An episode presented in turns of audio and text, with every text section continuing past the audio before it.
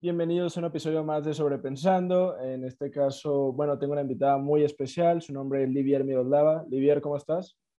Hola amigos, muy bien, muy bien, muchas gracias. ¿Tú qué tal? ¿Cómo estás? Ah, yo me encuentro también eh, grandioso, gracias por preguntar. Y bueno, dinos Livier, ¿qué vamos a hablar el día de hoy? ¿Qué vamos a sobrepensar el día de hoy en Sobrepensando? Bueno, hoy vamos a hablar un poquito como de fotografía, vaya, que es lo que yo hago. Excelente. Entonces el tema de hoy es la fotografía y para ello tenemos a Livier Miroslava, que básicamente es una fotógrafa eh, emergente de Aguascalientes. Eh, platícanos un poquito, por favor. Digo, ya, ya, dije lo que eres, pero danos una introducción a Livier Miroslava para quien no te conozca. Este, así pues rápido. me presento una vez más. Mi nombre es Livier Miroslava, eh, tengo 23 años, eh, soy originaria de Aguascalientes, aquí he vivido toda mi vida y pues nada, me dedico a la fotografía desde que tengo 13 años, o sea, ya llevo 10 años en este hermoso arte y principalmente me dedico a la fotografía, eh, bueno, a retratos, a retratos como muy de autor, como, pues sí, muy de autor. También hago este, autorretratos, que eso fue con lo que inicié en la fotografía, en el mundo de la fotografía, con los autorretratos. También hago sociales, o sea, bodas, 15 años, etcétera, etcétera. Y eh, también estoy empezando a hacer un poquito de foto documental y agregándole como eh, también foto análoga.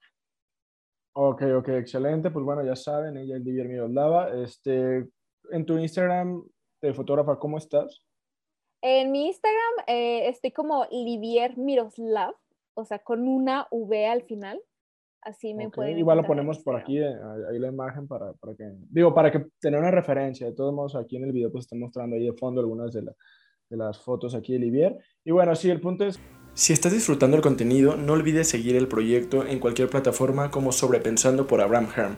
Te invito a que te suscribas al canal y actives la campanita o que lo sigas en cualquier plataforma como Spotify, Google Podcasts, Apple Podcasts o iBooks. También puedes seguir el proyecto en Instagram como Sobrepensando AF o en TikTok como Sobrepensando por Abraham. Es que Livier es una, una, gran amiga mía, o sea, desde hace ya varios años, ¿no? O sea, unos 5 o 6, tal vez. Sí, sí ya, unos un rato.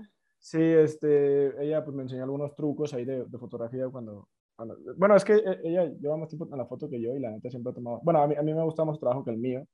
Este, pues bueno, me acuerdo que cuando nos conocimos me diste algunos tips y por, me diste algunos tips y por eso nos empezamos a, a hacer como este, como compas, ¿no? Ya ahí cotorreábamos y así. Este, pero obviamente tu trabajo en Aguascalientes sí ha tenido como una, un impacto, ¿no? O sea, no, no, se ha quedado como en las sombras. Que digo, puede haber también muchos fotógrafos como muy buenos, tal vez, este, pero en cualquier estado, ¿no? O sea, no todos llegan como a, generar ese impacto, ¿no? Ya sea por, por, cosas de suerte, talento, este, difusión. Y pues tú cómo consideras que, que tu trabajo es visto a nivel Aguascalientes? Bueno, eh, creo que lo más importante es que en estos 10 años mi trabajo ha evolucionado de una forma, la verdad, bastante buena. Eh, como yo mencionaba, yo comencé los autorretratos, em, entonces muchas personas, más que nada niñas, porque en ese tiempo éramos niñas, eh, empezaron a conocer mi trabajo con los autorretratos, ¿no? La gente me ubicaba porque pues yo era esa niña que se tomaba fotos como llorando y era como súper raro de que, ¿por qué alguien se está tomando fotos llorando?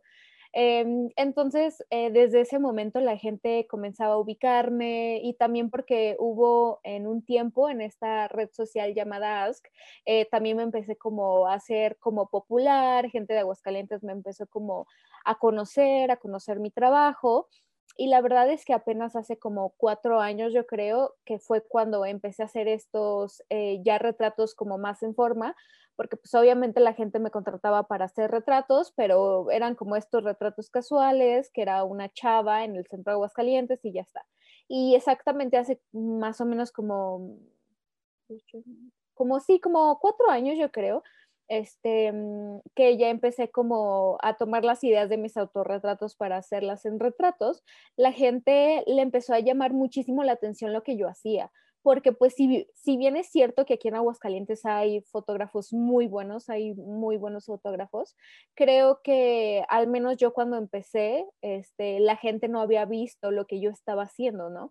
A lo mejor los habían visto fotógrafos de otros estados, incluso de otros países, haciendo cosas quizás similares o parecidas a lo que yo estaba empezando a hacer, pero nada eh, nada de eso aquí en Aguascalientes.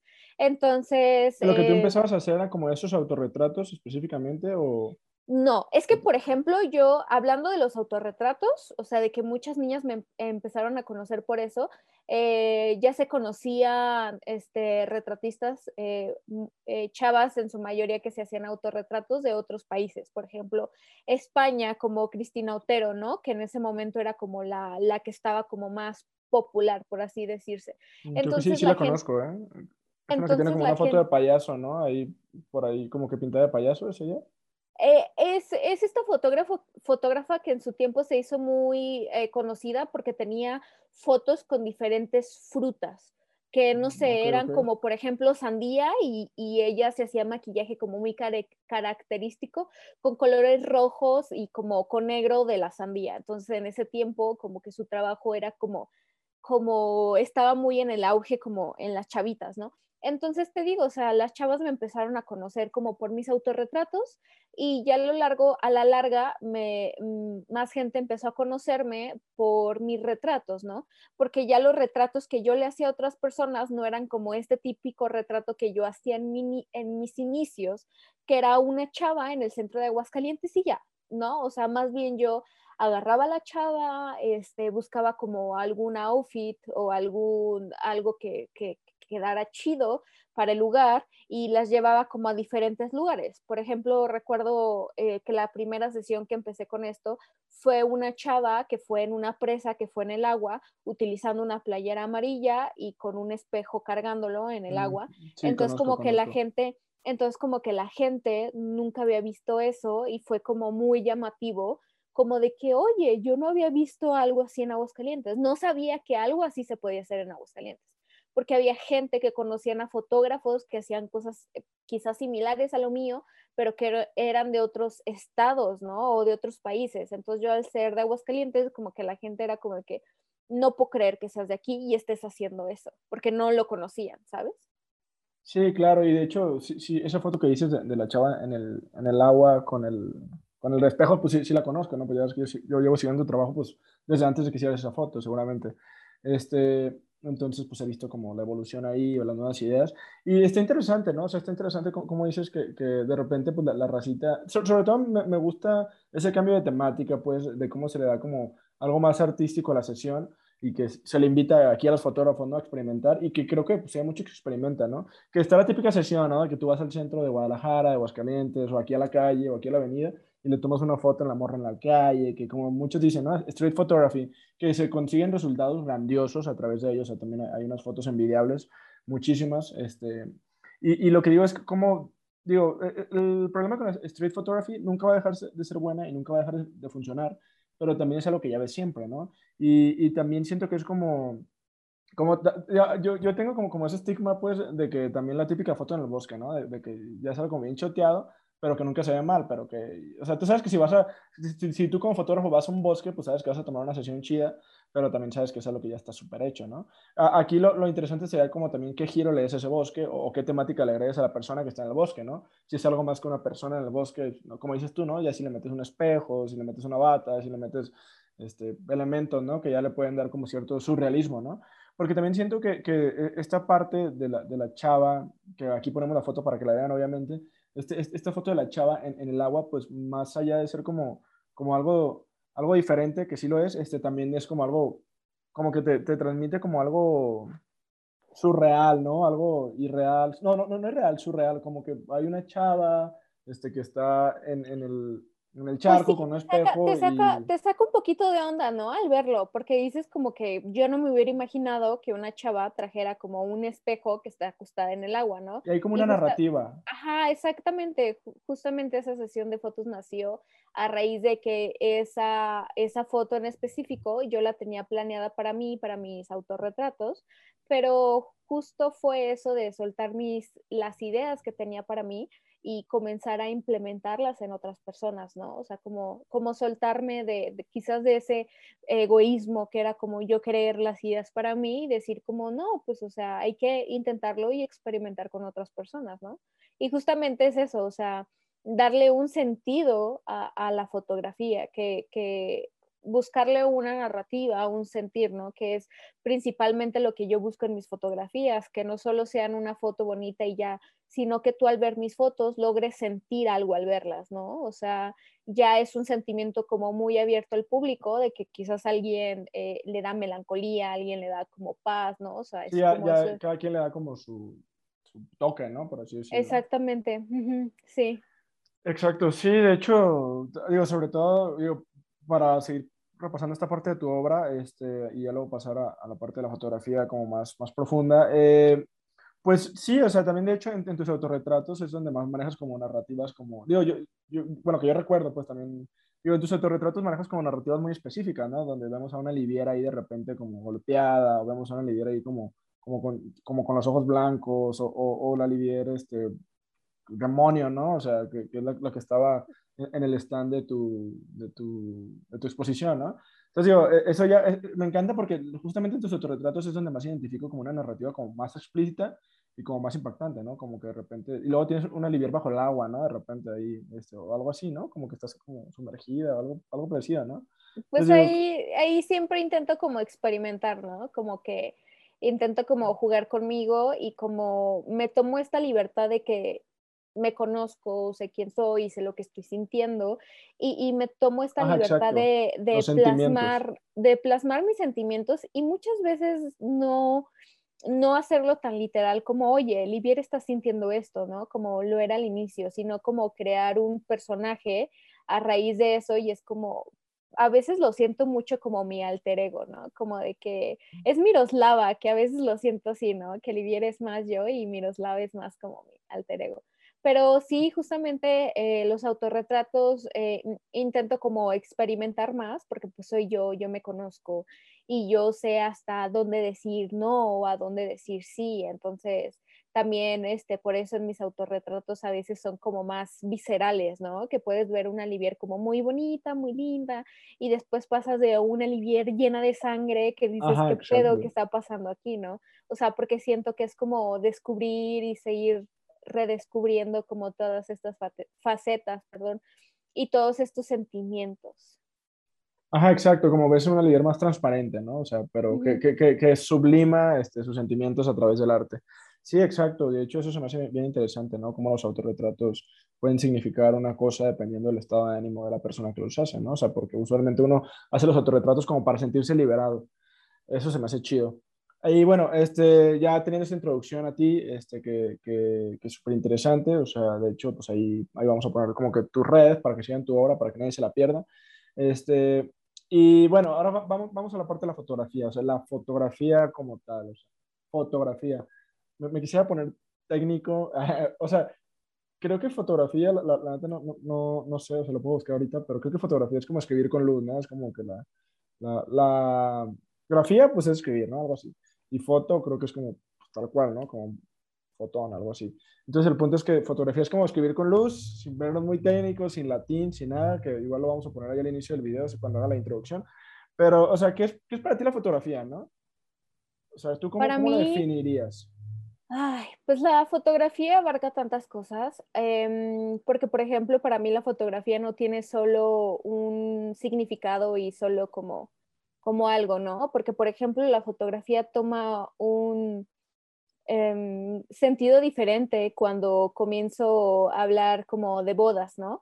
Pero al final de cuentas, eh, fotografiar, documentar bodas, eh, documentar sesiones de fotos, documentar autorretratos, al final de cuentas es documentar para mí algún sentimiento, es como, como enmarcar un sentir, ¿sabes? Como que no solo es...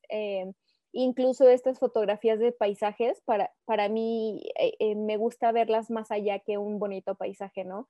Sino un sentimiento. Entonces, para mí la fotografía creo que es eso, creo que quizás es como enmarcar lo que uno está sintiendo en ese momento. Claro, claro, sí, o sea, eh, y de hecho, totalmente de acuerdo con, con, tu definición, o sea, como enmarcar un sentir, o sea, y, y también yo, yo incluso digo como enmarcar una, un fragmento de la realidad desde una perspectiva única, ¿no? Porque digo, si, si o sea, a, la hora que tú tomas una foto, este, pues estás tomando un fragmento de la realidad, ¿no? O sea, de la realidad que tiene miles y millones y infinitos de fragmentos. O sea, tú la tomas y, y tienes un fragmento de la realidad ahí, pero no es lo mismo que tú la tomes a que yo la tome, ¿sabes? Entonces, no solamente estás tomando un fragmento de la realidad, estás tomando un fragmento de la realidad único, o sea, es como ya, ya se pone como bien...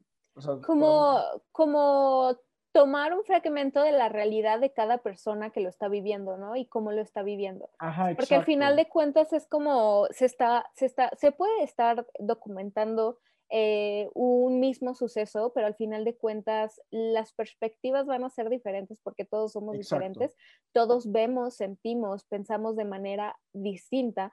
Entonces el hecho de justamente eso, como tú lo mencionas, como eh, enmarcar eh, un, un, sentir de diferentes perspectivas, ¿no? Sí, sí, correcto. Y, y, y es, justo ahí cuando tú dices como, como que cada quien tiene una perspectiva, imagínate, ahí, no, ahí es, o sea, básicamente, digo, como para ponernos más, más, más tripeados, así como irnos más, o sea, ¿cuántas realidades hay, no? Si tú tienes una realidad, yo tengo una realidad, yo tengo una cámara, y tú tienes una cámara, y tú, y tú tomas un fragmento, y yo tomo otro fragmento del mismo lugar, o sea, ¿cuál es la realidad? ¿no? O sea, ahí ya llegamos como a un punto. O sea, realmente una fotografía muestra la verdadera realidad o, muestra como que la realidad de cada quien o, la realidad de cada quien aporta una misma realidad. ¿Sí sabes? O sea, como que ya... Ajá, exactamente. Se vuelven una infinidad de realidades que al final del día crean una sola realidad, ¿no? Pero viviéndose desde diferentes perspectivas y diferentes sentidos. Ajá, y de hecho, otra palabra que, que, tú utilizaste, es, dijiste documentar, dijiste muchas veces la palabra documentar, y creo que ese es otro punto específico, ¿no? O sea, la fotografía, o sea, busca documentar, o sea, para lo humano, la, la fotografía pues, llegó a ser, o sigue siendo, o sea, como que el instrumento de documentación más valioso, ¿no? O sea, en cuanto a, en cuanto a ver algo se refiere, ¿no? De manera, de documentación visual, obviamente, más allá de los libros. Entonces, digo, también es como eso, ¿no? O sea, imagínate justamente pues, aquí, aquí vengo a un punto de, lo, que quería hablar el día de hoy, ya, ya, que más o menos definimos qué es fotografía, que ahorita igual lo, volvemos a rescatar para, para sintetizarlo más, pero mira, ¿cómo te imaginas, eh, o sea, cómo verían los, los antecedentes de la humanidad sin fotografías? O sea, ¿cómo te imaginas una humanidad sin fotografía? Es decir, que existió, ¿no? Obviamente, o sea, no, no recuerdo en qué año la fotografía inició, pero obviamente no es, no es el arte más viejo, ¿right? Entonces, no sé, o sea, ¿qué pasaba antes? No? O sea, imagínate, a ti, a mí no nos tocó, pero, o sea, ¿qué opinas como de esa humanidad sin fotografía? Creo que el humano desde siempre ha buscado la manera de inmortalizar lo que está pasando a nuestro alrededor, ¿no? Creo que por eso eh, los humanos han buscado a través eh, de dibujos, de, pinturas rupestres, poder documentar lo que ellos veían y, tratar de ilustrarlo como la forma en la cual ellos podían, ¿no? ¿Cómo, ¿Cómo, es un mundo sin fotografía? No sé, realmente creo que, que ahorita ya estamos tanto en, en este mundo de la tecnología, perdón, en el cual todo lo tenemos al alcance de nuestras manos porque ya los teléfonos tienen una calidad increíble en la cual pues simplemente ves algo, le tomas foto y wow, ¿sabes? Lo tienes ahí para recordarlo desde, para recordarlo siempre, ¿no? Entonces, no sé, me resulta bastante, como bastante extraño, bueno, más que extraño, difícil imaginar cómo era antes sin, sin tener como estos aparatos tan increíbles, los cuales son las cámaras para poder documentar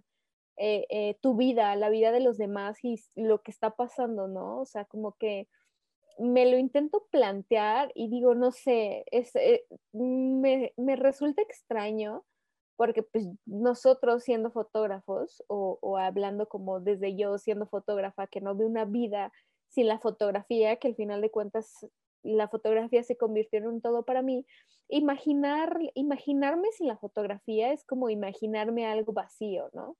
O sea, porque me imagino que, desde siempre en el chip de las personas ya existía este ojo fotográfico, ¿no? Me gusta. esa memoria, ¿no? Ajá. o sea, como esta memoria en la cual, por ejemplo, yo cuando voy en la carretera o cuando estoy en X lugar, en el cual no tengo a la mano mi cámara y tampoco mi teléfono, me gusta ver por la ventana o lo que estoy viendo e imaginarme que estoy justamente enmarcando ese momento. O sea, no necesariamente tomándole foto, pero sí enmarcando ese momento y haciendo haciéndolo algo como muy mental, ¿no?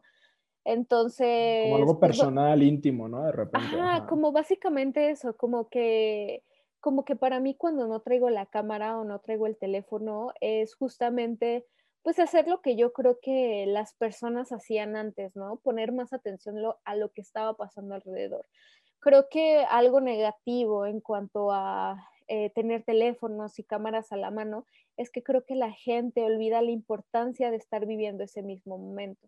De, eh, siempre, no el aquí. Ajá, exactamente, que creo que al menos yo como fotógrafa tengo que encontrar este equilibrio en el cual pues, yo quiero tomar fotos y videos de cuando estoy con mis amigos, eh, porque pues es algo, es algo que estoy como viviendo, disfrutando, pero pues también es entender que ese momento no se va a repetir y que tengo que vivirlo. Entonces creo que las personas antes vivían más el momento porque no tenían como esto de, de, de estar como pegados hacia una cámara, hacia un teléfono en el cual tuvieran, o, pues sí, documentar todo lo que estaba pasando alrededor, ¿no? Sino que más bien hacían capturas em, como en su cabeza e intentaban guardarlas para... Era como más valioso, ¿no? Ajá, exactamente, sí. Claro, sí, sí, sí, totalmente. Y de hecho, mira, justamente mm, esto de, este ejercicio de sobrepensar me, hace llegar a, otro a un punto que tú dices, dijiste como eso, ¿no? De que, estás en la carretera y, quieres como enmarcar ese momento para ti y que eso es, es, la memoria, ¿no? O sea, tú quieres mantener eso en tu memoria.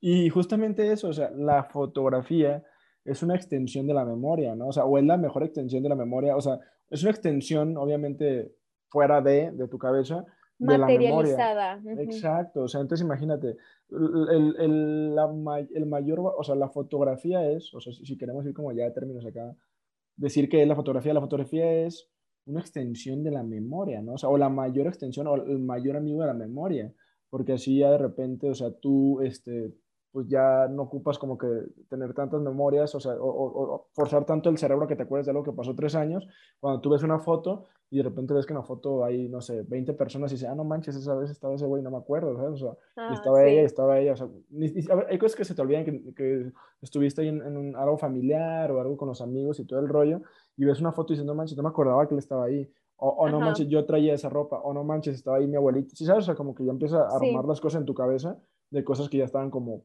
se habían ido para ti. Y que la única manera como de reconstruir eso que se te había olvidado era como que alguien más te dijera, no, mira, es que ese, ese día también estaba mi abuelita, ah, no me acordaba. Pero ya no tienes que como que depender de la otra persona que arme el, recuerdo contigo, sino que también este, ya lo puedes ver en la foto, ¿no? Que una, foto vale más que mil palabras, ¿no? Como dicen. Exactamente. Y fíjate que justo eso de, de, vivir el presente, ¿no? O sea, es que también siento que, justo hoy me pasó, ¿no? porque hoy estaba... Eh, Hoy, fui a la, Feria Internacional del Libro y fui a ver un youtuber que se llama Javier Santo Alaya. Y pues yo lo estaba grabando, ¿no? Porque quería, ver si escuchaba chido para ver si luego tenía los fragmentos ahí como para mí. Este, pero es el punto que yo estaba grabando al vato así con el celular, pero estaba viendo el celular y no lo estaba viendo a él. Entonces en ese momento me capté eso. Dije, no manches, güey, estás grabando y tienes al vato enfrente porque literal yo era, estaba hasta adelante de todos. O sea, yo era el que estaba más adelante de todos, literal.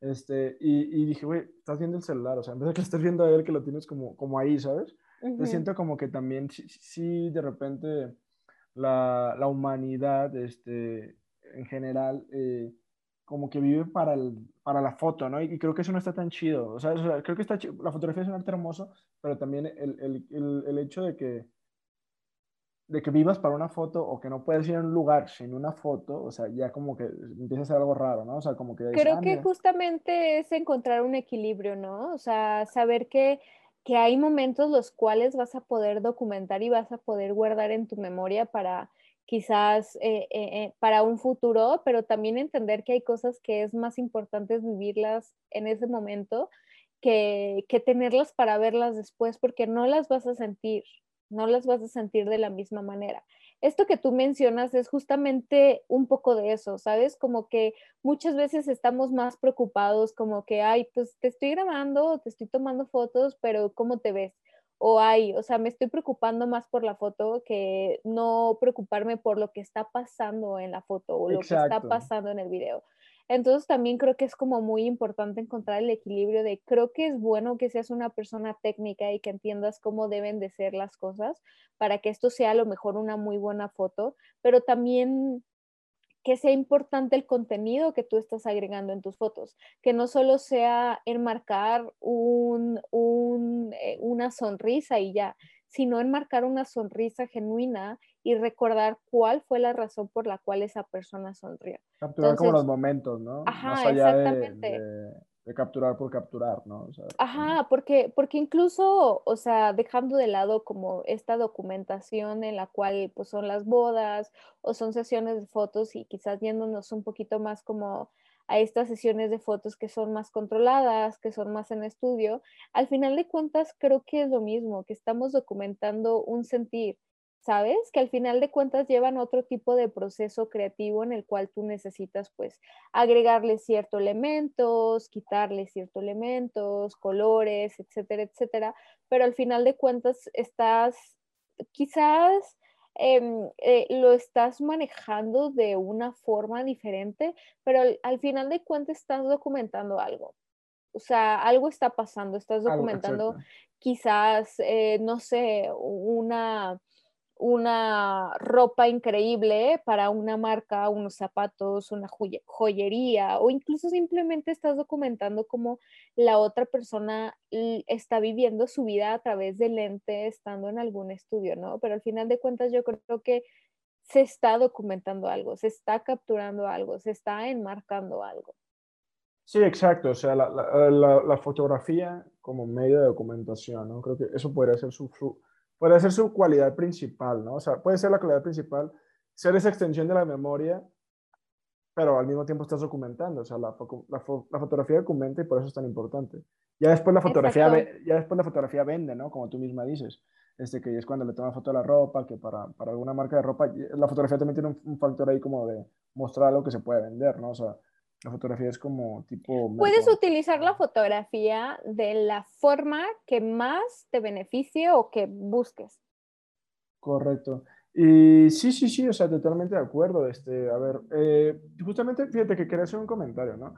Eh, como, como, hablando de, de, esta humanidad que a veces pierde el equilibrio, este, y, y viéndonos a un punto fatalista. O sea, hay gente, y hablando de fotografía, ¿no? O sea, que, que, que, que, esto que estoy diciendo creo que es importante porque es como, como la foto ha cambiado la humanidad entera, ¿no? O sea, porque incluso que yo tengo una, una, foto con mi celular, pues es una foto, ¿no? O sea, al final de cuentas, o sea, una foto es una foto, ¿right?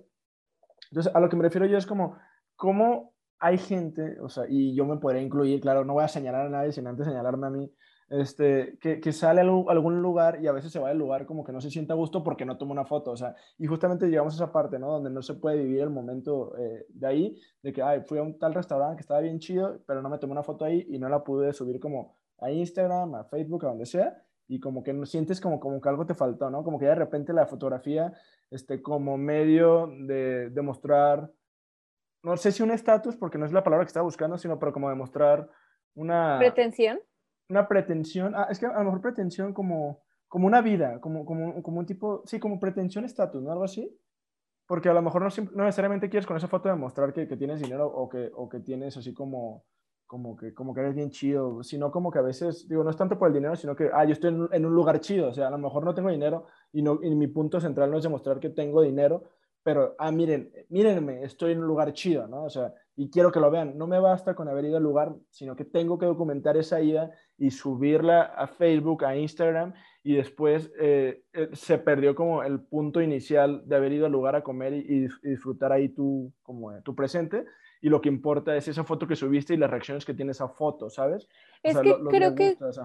Creo que justamente es esto en que ya estamos tan inundados de tantas redes sociales que que, todo queremos compartir, ¿no? Queremos compartir absolutamente todo, cómo nos, cómo nos estamos sintiendo, qué ropa estamos utilizando, qué marcas estamos utilizando, a qué lugares frecuentamos, qué comida comemos, porque existe esta necesidad desde siempre querer compartir con el mundo lo que estamos haciendo. Creo que ahora es más, noto más notorio y más, pues, obviamente, pues sí, o sea, más notorio el que hay muchísima gente que disfruta y le gusta compartir su vida y no está mal. Creo que simplemente si antes no pasaba es porque no teníamos esta facilidad para hacerlo, porque desde, desde siempre ha estado esto de que pues en la fotografía análoga tú, tú ibas a, tomar fotos o que te tomaran fotos y las colgabas en tu casa, porque tenías esta necesidad de que cuando alguien entrara a tu casa lograra ver, viera más bien lo que tú habías tomado, o te viera a ti con un simple selfie o una foto que alguien te había tomado. Y pasa lo mismo, creo yo, con, con la pintura, ¿no? Que al final de cuentas, si tú le pagabas a alguien para que te pintara, o si tú le pagabas a alguien para que pintara, era porque tú querías, tú tenías esta necesidad de que la gente viera, como que te viera a ti, que, que, pudieras compartir como con la gente una parte de tu vida, ¿no? Entonces creo que justamente... Em, yo creo que todo en exceso es malo y, y, hay veces en las cuales porque pues yo también peco mucho de eso, nos volvemos adictos a las redes sociales, nos volvemos adictos a querer compartir absolutamente todo, que está bien, creo que está bien a veces compartir cuando nos pasan cosas chidas, pero creo que también es, e, es importante tener un límite y saber hasta dónde decir, oye, quizás esto no estaría bien que lo... Saber equilibrarlo, ¿no? Ajá, sabes, que lo comparta, porque incluso eh, teniendo tan a la mano eh, lo que es eh, redes sociales, se vuelve algo súper peligroso el querer estar documentando cada día de tu vida y publicarlo en el momento donde estás, ¿me explico? De que si yo, yo voy a un restaurante, documentar que estoy comiendo lo que estoy comiendo, publicarlo en redes sociales y que la gente se dé cuenta que quizás estoy ahí, pero va a haber alguien que te está vigilando y, y sabes, o sea, y pueden pasar cosas malas. Entonces yo creo que es importante tener un equilibrio y, y, y, pues eso, tener, tener un equilibrio en cuanto a redes sociales y en cuanto a documentar o compartir lo que pasa en nuestras vidas, ¿no?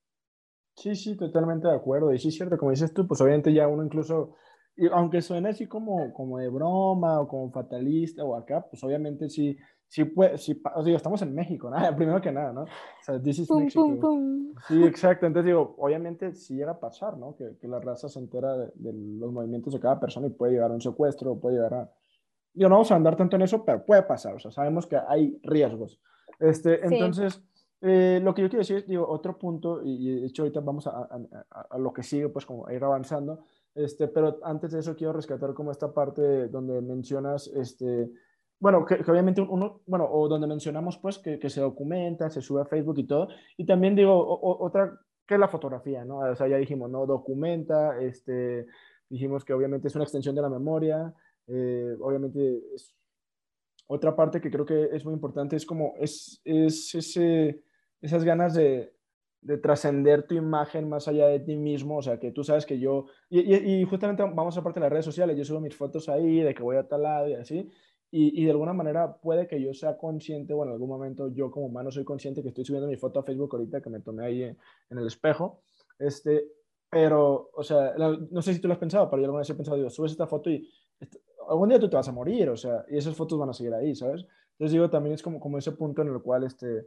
esa, esa memoria, digo, sigue siendo esa extensión de la memoria, y tú dices, bueno, yo me voy a morir y subí esta foto y a lo mejor hasta dices, no manches, yo cuando me muera, ¿qué, qué foto van a poner? ¿no? Digo, aunque ya, ya, sé que ya me estoy yendo muy para allá, pero lo que me refiero es como, quiero demostrar este punto, ¿no? De, que creo que sí, no creo ser el único como humano que, ni no es que lo piense siempre, sino que pensamientos que llegan, ¿no? Entonces digo, también es este... ya bien deprimido, dices. Ya bien agüitada, ahora estoy subiendo mi foto.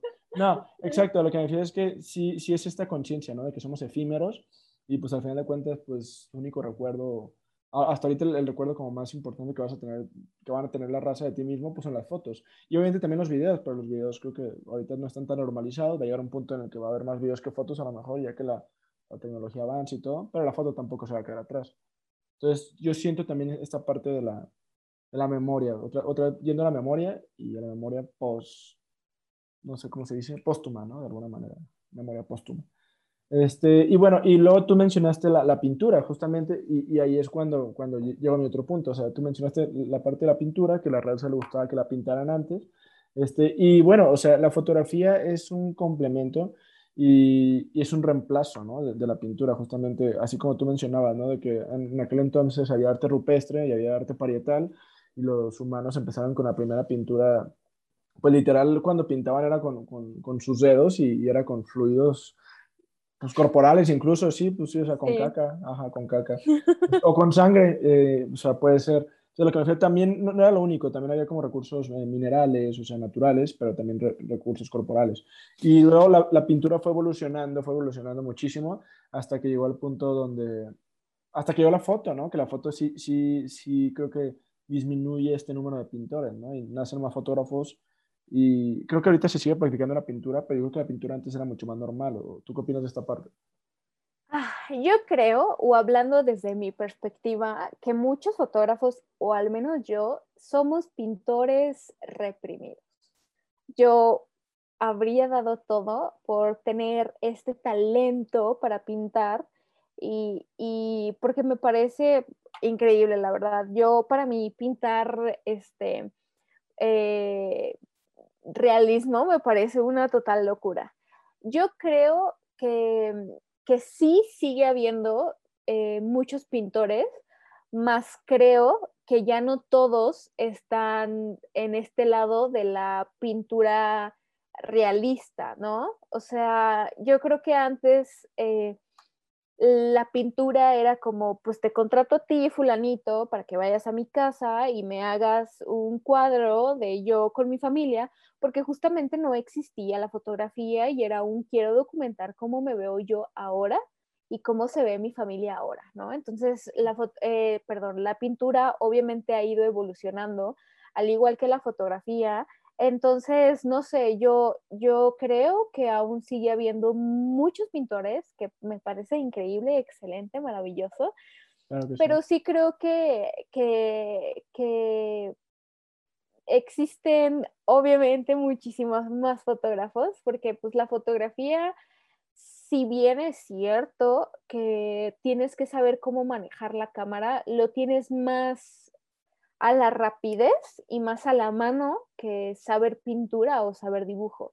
Claro, Obviamente son procesos completamente diferentes y cada uno tiene su, propio como grado de dificultad, pero yo creo que el hecho de que no haya como, como tantos pintores, quizás, es porque pues a lo mejor la gente se ha dado cuenta, oye, más bien no que se haya dado cuenta, más bien mm, no disfrutan los procesos como lo es la pintura. Creo que por lo mismo en esta era tecnológica todo lo queremos así, todo lo queremos así, todo lo queremos a la de ya, todo queremos a, si estoy haciendo esto, si tomo fotos, ya las quiero, ya las quiero, ya la quiero, ¿no? Incluso a ver, a la hora de ver videos, este, la gente ya solo ve videos de 13 segundos porque qué flojera ver un video de un minuto, ¿no?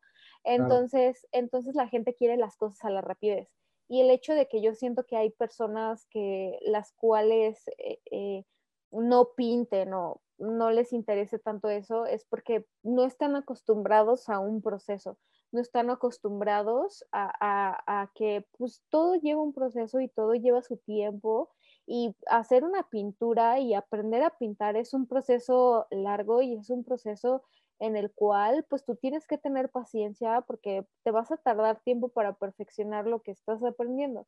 Entonces, el hecho de que haya personas que sean tan desesperadas, siento que eso eh, ha, hecho que muchas personas, niños, más que nada niños, no se interesen por pintar o por dibujar, ¿sabes? O sea, porque incluso creo que todavía sigue existiendo este tabú que del arte no se vive, ¿no? O sea, la gente dice del arte no se vive, mientras tú vas al cine y ves la película de un cineasta que se partió la madre para hacer la película.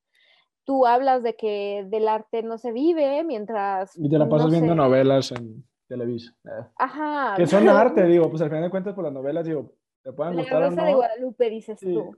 Te pueden gustar o no, pero digo, al final de cuentas son son un proceso artístico, ¿no? Ajá, entonces también creo que va muy de la mano de, la cultura que cada uno tenga, ¿no? Creo que, en México no está tan, tan puesta esta cultura del arte y tan puesta esto de, ir a museos o, pues, ir a escuchar eh, la banda sinfónica, ¿sabes? O sea, como creo que no, que, que no está tan, tan puesta en nuestro chip hacer eso, ¿no? Ajá, exactamente, o sea, como que sea, sabes, como que nomás quieres llevar a los niños a que se distraigan y ya, pero mucha gente no quiere como, ¿para qué? ¿No? O sea, ¿para qué que mi hijo pinte o cosas así? Entonces yo creo que también por eso hay tantos como niños que no les interesa, porque pues tienen el teléfono aquí, tienen la tablet, se divierten, juegan, ¿sabes? Y, claro, es la cultura que ya tienen desde, sus papás, de hecho, ¿no? Exactamente. Este, de hecho, sí, o sea, como tú dices, ¿no? O sea, creo, creo que, y, digo, aquí yo me gustaría poner sobre la mesa contigo algo, y bueno, yo, yo sí lo creo así, pero también me gustaría saber qué opinas, que es mucho más fácil, eh, bueno, es mucho, no, no, mucho más fácil, o sea, mucho más rápido, este, como aprender, y, con un buen instructor, ¿no? Suponiendo como un instructor como Livier Miroslava, ¿no? Eh, o como yo, que también tampoco me creo malo. Este, con un buen instructor, o sea, es mucho más fácil como aprender a tomar buenas fotos a aprender a hacer una pintura chida, ¿no? O sea, porque una pintura como ya a nivel realista, pues a cuánto te puede llegar a tomar, ¿no? O sea, un año, dos, tres. Pues es que más bien yo creo que también depende mucho de la persona. O sea, no creo que, por ejemplo, no sé, yo, yo a mí siempre me ha gustado pensar, imaginar, creer que, que hay personas las cuales nacen con un pequeño don, ¿sabes? Que son muy buenos para cantar, para, para la música, para bailar, para pintar, para muchísimas cosas. Entonces yo creo que también depende muchísimo de la persona al momento de hacerlo, ¿no? Porque quizás hay alguien que se le dificulta muchísimo entender los valores de una cámara, pero si tú le explicas cómo es la pintura y le pides que haga algo, quizás le sale natural y lo hace luego, luego, ¿no? Yo, por ejemplo, hablando desde como desde mí, o sea, mm, a mí me costó muchísimo entender los valores de la cámara, o sea, yo de verdad no entendía, no entendía, no entendía para qué funcionaba, yo era de que es que no entiendo, porque pues a mí me enseñó un amigo y al momento de enseñarme y de decirme como, no, mira, es que la velocidad y esto funciona para esto, como que yo me quedaba de que es que no entiendo, ah, porque si yo le bajo esto, pasa esto, o sea, como que mi cabeza no lo entendía y para mí fue mucho tiempo para entenderlo. O sea, ¿y ese mucho tiempo, por ejemplo, fue cuando tenías 13 años o fue después? Es que, es que, ¿sabes qué pasa? Cuando yo tenía 13 años, obviamente yo inicié haciendo foto, pero automática, auto, o sea, el mm, que sea automático, ¿no? O sea, no manual, o sea, automático. Sí, sí, sí. Y, y, mucho tiempo, bueno, no mucho, pero sí, quizás unos dos años fue así, Después ya empecé a utilizar este modo manual, pero muchas veces no, eh, no sabía ni lo que estaba haciendo ni por qué me estaba saliendo, ¿no? Hasta que un amigo, yo me junto con un amigo, un amigo me empieza como a explicar un poco de cómo eran las funciones, pero realmente mi cerebro como que no lo entendía, era como, es que no te entiendo para qué funciona, hermano hasta que, hasta que ya después de tanto tiempo de hacerlo y hacerlo como muy automáticamente, o sea, como que, como que ya mi cerebro lo entendió solo, ¿sabes? Como que mi cerebro ya dio por hecho las cosas. Claro, fue un proceso que... se fue adaptando tu mente. Exactamente, hablando pues obviamente sobre, ajá, obviamente pues hablando sobre pintura y fotografía, son procesos completamente diferentes, súper, súper diferentes, que igual no creo que quepan como en una comparación, pero pues obviamente eh, la pintura lleva un proceso, yo creo que lleva un proceso más largo en el cual tú tienes que entender cómo funcionan eh, los colores, porque incluso pues para la pintura yo creo que también debes de entender la fotografía, ¿no? Entender eh, la luz, entender cómo ¿sabes? Como más que nada como esto de luz, como de las sombras, si la luz llega de acá, ¿qué sombras pasa? esto, ¿no? Y es como que tu, que, tu, que tu cabeza debe de ya dar por, por procesada cómo va a ser la imagen final. Y al contrario de la fotografía, tú puedes experimentar y tienes esta libertad de que a lo mejor no comprendes la luz, pero puedes tomar muchas fotos y darte cuenta de cómo se va viendo. Ir siendo, analizando tu propio trabajo y ver cómo funciona la luz. Exactamente. de hecho es algo que sucede también mucho en el cine, perdón que me interrumpa, vamos para rápido el punto, eh, que en el cine también, o sea, si tú haces una escena, por ejemplo, ahí de, de tu Livieri y yo, ¿no? Ahí en una mesa, este, y de repente pones la iluminación mal y, y dentro de tu universo cinematográfico el sol viene de allá, pues no puedes regar, ¿sabes? Porque, o sea, tienes que seguir una congruencia dentro del cine, incluso cuando pones iluminación falsa. Pues, bueno, sí, iluminación, iluminación, o sea, lámparas. O sea, no puedes como que, ¿sabes?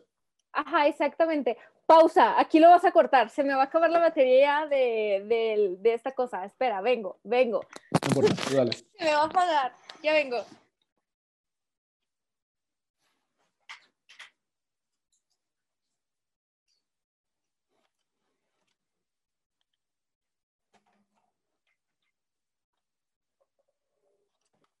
Su mecha.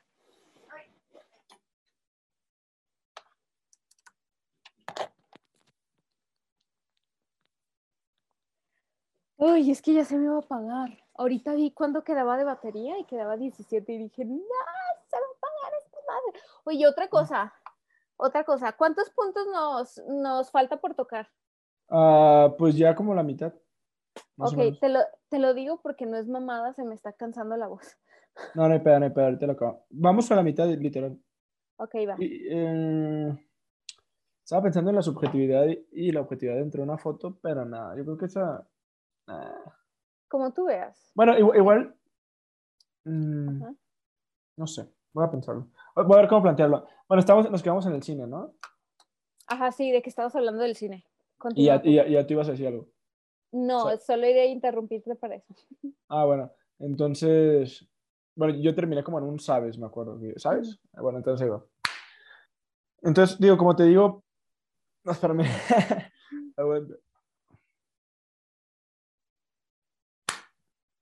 Ajá, entonces te digo que como en el cine, pues obviamente pues se tienen que respetar esos parámetros de tu universo, ¿no? Y que obviamente en tu escena, aunque todo es como, como planeado, obviamente, este, si dentro de tu universo, este, tu, personaje viene de la calle y en la calle se ve cierto sol y adentro de, la habitación hay una ventana, o sea, y tú pones como, si tú quieres simular, esa luz de la ventana con luces como obviamente de cine, pues, con lámparas, pues obviamente las tienes que poner de una manera que tenga sentido lo que ya, lo que ya hay en tu universo, ¿sabes? Porque no vas a poner como que, o sea, como que tienes que cuidar ese aspecto, ¿no? Porque la gente no es tonta y la gente se da cuenta, ¿no?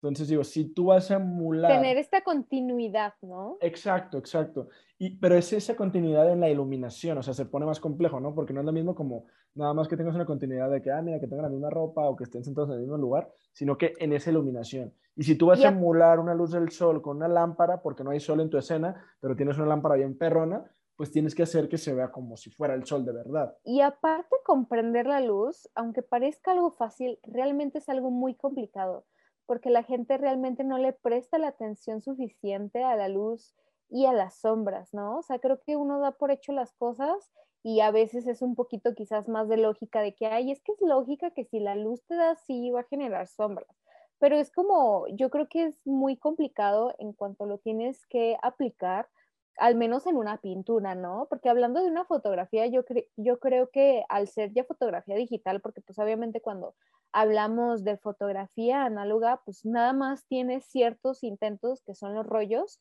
y que aparte los rollos ya viene dado por hecho qué ISO vas a tener, ¿no? Pero hablando sobre la fotografía digital, creo que es muy sencilla porque tienes varios intentos para poder cagarle y no, no pasa nada pero, por ejemplo, pues en realidad, al menos en estos tiempos, la pintura y la fotografía va de la mano, porque pues muchos pintores, perdón, utilizan la fotografía para poder retratar, para poder, perdón, pintar algo en específico en tus obras, ¿no? Que a lo mejor tú no comprendes al 100% la luz, pues tú vas a un estudio o sales a la calle, ajá, tomas una foto, ya la tienes de referencia y ya simplemente comienzas a pintar sobre esa referencia, ¿no? Y ya obviamente tú vas agregándole cosas y así, pero yo creo que al menos en estos tiempos... Tienes una base.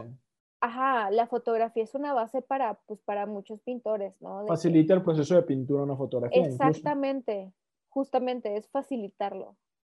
Exacto. Y sí, de hecho, ah, nada más para terminar con esta parte de la pintura, yo, yo quería, justamente cuando, estábamos platicando me puse a pensar, ¿no? O sea, eh, como tú dices, hay, más facilidades. Sí, por sí, o sea, puede ser complejo, este, o puede ser puedes notar más bien la facilidad de una foto digital a una foto análoga, porque con la foto digital tomas fotos chingo, chingo, chingo, si te equivocas y tomas más, más y más, pero con la análoga nomás tienes como 16 fotos, ¿no? Por ejemplo. Entonces digo, ahí ya es como, ay, ya tomé la foto mal, qué pedo, o sea, ya no 32.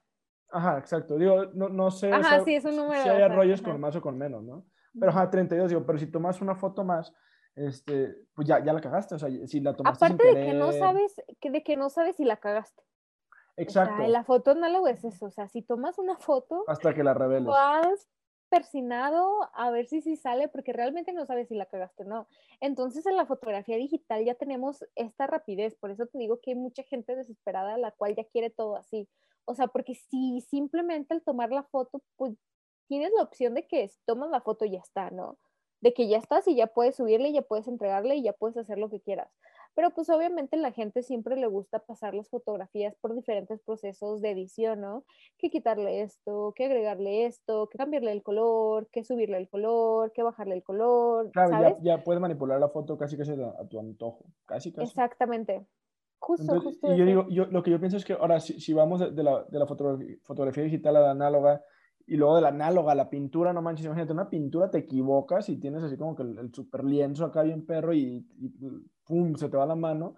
Imagínate, o sea, casi Tienes que volver a trabajar esos trazos y esos colores en específico para, para intentar salvarla, ¿no? De repente. y si no, haces otra. Wow. Exacto. Ay, no, yo, ay, no. Sí, de no pensarlo me, me, me frustro.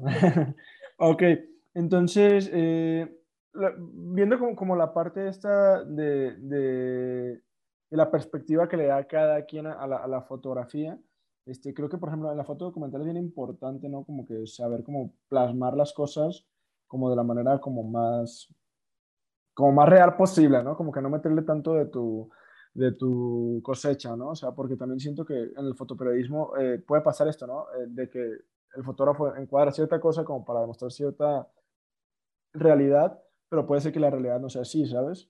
Entonces también siento que como que el, fotógrafo documental tiene como también esa, esa responsabilidad, ¿no? De, de, ser como real con lo que plasma, ¿no? Es que, es que al final de cuentas creo que uno está documentando lo que al menos está siendo real para uno, ¿no? O sea, hablando de en cuanto a realidades, bueno, en cuanto a no mover nada de la foto, pues yo creo que es como este lado de que pues tú no puedes ir a alterar una foto, ¿no? O sea, puedes mejorarla, porque bueno, regresando yo a lo que hago de fotografía de, bodas, obviamente cuando yo estoy documentando algo, eh, eh, para dar un ejemplo, cuando las novias se arreglan, pues obviamente yo tengo que estar documentando lo que está pasando, pero si en este caso hay algo en específico, por ejemplo, una botella de agua que me está estorbando y puedo quitarlo y quizás altero, pero no, no se modifica. Más bien, modifico, modifico, más no altero lo que está sucediendo.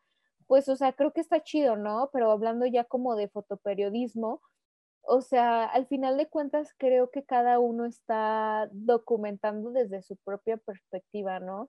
Cuántas fotografías se ven que, pues no sé, o sea, desde otra perspectiva que ves la historia publicada y dices, ¿qué pedo? Eso no, o sea, eso no se ve en la foto, ¿no?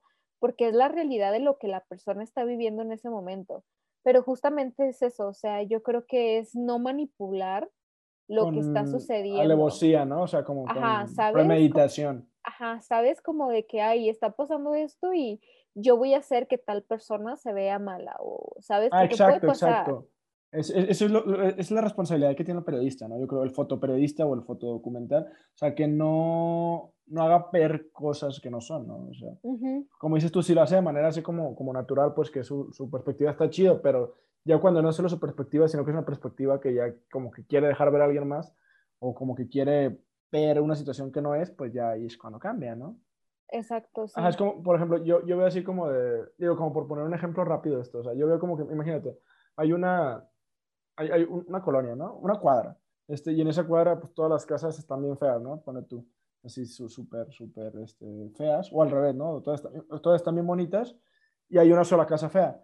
Entonces, este, yo le tomo una foto a la, a la casa fea y literal no sale nada más y digo, y pongo, ¿no? La colonia está como súper deteriorada, horrible, o sea, ¿sí sabes? Como, como como mostrando solamente la única parte fea del lugar y decir, así es como está la, la cuadra fulanita, así como deteriorada. Pero ya cuando... todo el panorama, ¿no? Ajá, cuando, ves el, el, el, cuadro grande ya te das cuenta, oye, qué pedo, o sea, si nomás hay una casa como que está como, como en proceso, ¿no? Como tú quieras, este, y todas las demás están súper bien cuidadas, súper bonitas, sin basura, y ya dices, qué pedo, y estás manipulando, estás diciendo como que la, la cuadra fulanita está bien jodida, pero no, no estás mostrando la realidad, ¿sabes? O sea, estás mostrando de tu conveniencia yo creo que justamente eh, la fotografía documental es importante no solo documentar detalles, ¿no? Sino realmente documentar toda la escena de lo que está sucediendo en ese momento. Porque justamente cuando documentas detalles, creo que se puede caer a eso, ¿no? Como a, oye, pero solo estás fotografiando tal cosa, ¿sabes? Y no fue así, porque no estás enseñando la escena completa. Entonces creo que sí que, que es este, importante que, quien documenta lo que está sucediendo eh, documente toda la escena o todo lo que pueda de esa escena y lo que más sea relevante e importante, ¿no? Exacto. Sí, así tal cual. O sea, ese, ese era el punto que quería plasmar. Me alegra que haya podido llegar a aterrizarlo chido, porque digo, sí habrá fotógrafos que, que se hagan valer de eso, ¿no? Esas prácticas este, que son, llegan a ser mentiras, ¿no? Este, dependiendo de... Ya en el, en el fotoperiodismo, pues ya sabes que puede haber de todo. Eh, en el periodismo en general. Entonces, bueno, eh, obviamente pues ya, abarcamos la parte ¿no? de, fotografía como fragmentos de una o muchas realidades, por ahí lo, lo estábamos abordando al inicio. Este, ahora, mira, algo que me da mucho la atención como para ir ya como por la curva final, pues, este, que ahí quedan dos temas que me gustaría abordar más, dos o tres, es como, mm, ok, la fotografía como elemento de seducción y atracción de personas y consumidores dentro de la mercadotecnia y publicidad. Yo creo que lo dije así tal cual, o sea, porque creo que es la manera más específica. O sea, cómo, también esta, esta, la fotografía y, ah, llega a cambiar, ¿no? O sea, llega a hacer este, este parteaguas en la humanidad y ya de repente la foto te vende. Y, y, ahorita ya hablamos como de una parte periodística, ¿no? O sea, pero ahora, hablamos de, algo, algo igual pero diferente. Este, cuando la fotografía funge como algo que te quiere vender algo súper. O sea, cuando la fotografía te seduce para que tú consumas. O sea, eso, ¿no? O sea, de que yo voy a ver el Burger King, la, la pinche hamburguesa queda bien así, en la foto bien chida, y llego al Burger King a pedir mi hamburguesa y está bien jodida, ¿no? O sea, este, y no por tirar al Burger King, pues, pero... se nos fue un patrocinador. Ya se nos fue, ya, ya perdí futuro, o sea. Exacto. Entonces, ¿sabes? O sea, es a lo que me refiero, es como... Una, ¿Cómo una, ves la fotografía que hay en la mentira, no? Una mentira diferente a, la, a, la, del periodismo, ¿sabes? Pero que es mucho más habitual. Sí, es que justamente, o sea, bueno, yo regresando a los autorretratos y a los retratos, yo en los retratos lo único que hago, obviamente, es quitar elementos en los cuales en la fotografía no me estén aportando nada. Pero eres si tú, quizás pues, estoy en, ajá, sí, quizás, bueno, esto es en los retratos, en los autorretratos no. Ah, pero, por ejemplo, en los retratos, si por ejemplo estoy en un área verde, pero a lo lejos se ve este, un poste de luz de estos gigantes que están en el campo, pues no me está aportando nada, entonces lo quito, ¿no? Pero en general mi, mi enfoque es solo el color y solo lo que está pasando en la imagen y no modifico algo más. ¿Por qué no lo hago? ¿Por qué sí lo hago conmigo y por qué no lo hago con otras personas? Creo yo que, que yo como fotógrafa tengo la responsabilidad con las personas a las cuales les tomo fotos no crearles alguna inseguridad. ¿Y a qué me refiero con esto? Yo, yo he sabido de, amigas las cuales personas les han tomado fotos y, se han sentido bastante mal porque al entregarles el resultado final no son ellas.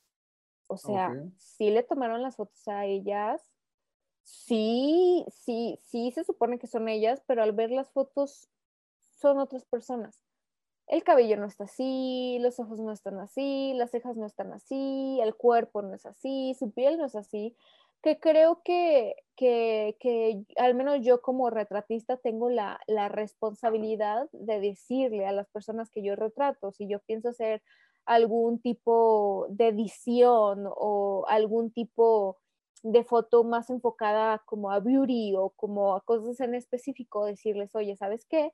Solo quiero decirte, solo quiero avisarte que, que yo voy a tener que editar mucho la foto y que tu piel se va a ver completamente diferente porque necesito estos resultados, ¿no? O sea, porque yo creo que cuando no eres, va a haber personas que si les pasa, les vale y les gusta, ¿no? Porque es como que me veo muy bien, sé que no me veo así, pero no pasa nada. Pero sé que hay otras personas que a lo Es mejor... parte del plan a veces, ¿no? Ajá, ¿sabes? Pero hay otras personas que a lo mejor no lo esperan y dicen, ¿qué pedo? Yo no soy esa persona, qué feo que solo me vea bonita o me sienta bonita si alguien modifica, modifica completamente quién soy yo.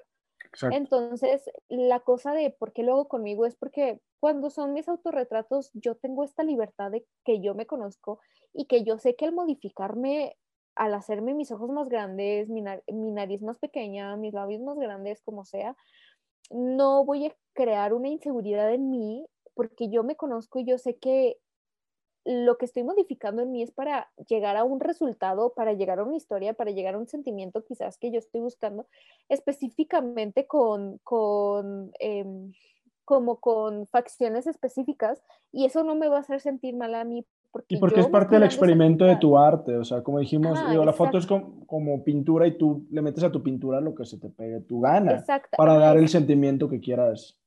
Justamente, ¿no? Obviamente si tú ya vas con algún fotógrafo que ya sabes específicamente cuál es su forma de trabajar y cuál es, y cuál es, que a lo mejor su- sus retratos caen más como, como en lo surrealista o más en lo beauty o más en, en- en moda, creo que está perfecto, pero creo que es importante que la gente justamente te avise y te diga, oye, ¿sabes qué?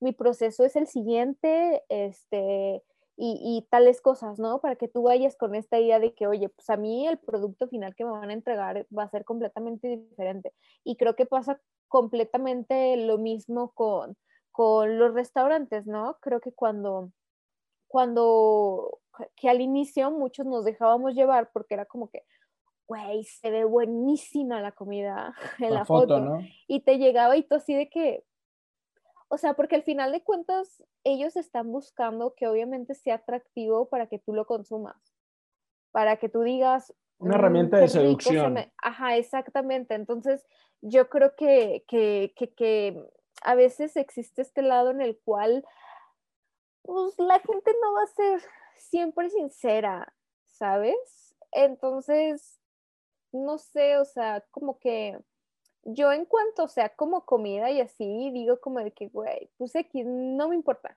¿sabes? Como Claro. yo ya, yo siendo fotógrafa ya doy por hecho que lo que estoy viendo no es lo que voy a recibir. Ajá, ya tienes como esa, digo, esa visión, digo, también como yo digo, también pues, ves una foto y dices, pues obviamente, incluso No es yo cierto. sé que, que sí, que, que la foto de, de, de comida, y me lo, me la, me la me la enseñaron mi, mi maestra en, en la universidad, ni siquiera ponen comida, o sea, ¿sabes? Ajá. O sea, O sea, esa pinche hamburguesa volando no es una hamburguesa y no Exacto. vuelan las hamburguesas. Exacto, no, y aparte este, de que para un- la nieve ponen puré de papa pintado, o sea, cosas ya como que te, se van al, o sea, dices, wow, o sea, Y se me a- antoja todavía sabiendo que es Exacto, puré Y de se ve papa. mejor que, que, el- que la nieve, o sea, Ajá, eh, sí.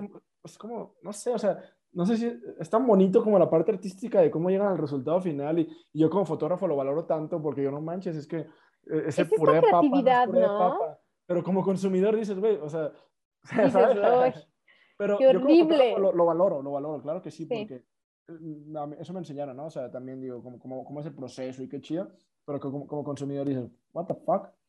Este, y, y, y justamente algo que, que, a lo que quiero abonar, digo, yo en el proceso artístico como los tuyos, digo, como los míos, pues yo también a veces me modifico, lo que sea, y creo que en ese aspecto, pues no, no estás viendo una mentira, o sea, estás, estás haciendo arte, que es arte, que es arte, arte digital, ¿no? Que ahí ya tú le, si le quieres meter una pinche luna ahí y un ojo gigante, pues ya tú lo haces, pero porque es tu, tu se, se sobreentiende, ¿no?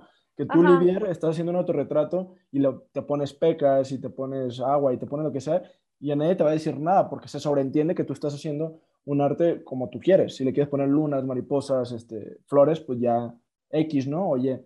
Pero justamente en el primer podcast que se llama La cosificación de la mujer, este, la cosificación de la mujer en los videos musicales, que, fue el primero que saqué ya hace como unos dos, dos meses, este, hablaba con, con, la psicóloga Ana Ronis, que fue la invitada, de, de cómo afectan este, este tipo de cosas, ya como llevándolo más allá de la comida y llevándolo más allá de los autorretratos o, o el arte digital, pues que totalmente válido, vemos cómo nos venden también este, cuerpos falsos, ¿no? O sea, como, como esta parte incluso que se llega a platicar de las estrías, este, de que, pues obviamente a través de un Photoshop te ponen una modelo y te quieren vender, no sé, un, traje de baño, te quieren vender, no sé, no, no sé qué se vende con, con los cuerpos, se vende todo, ¿no?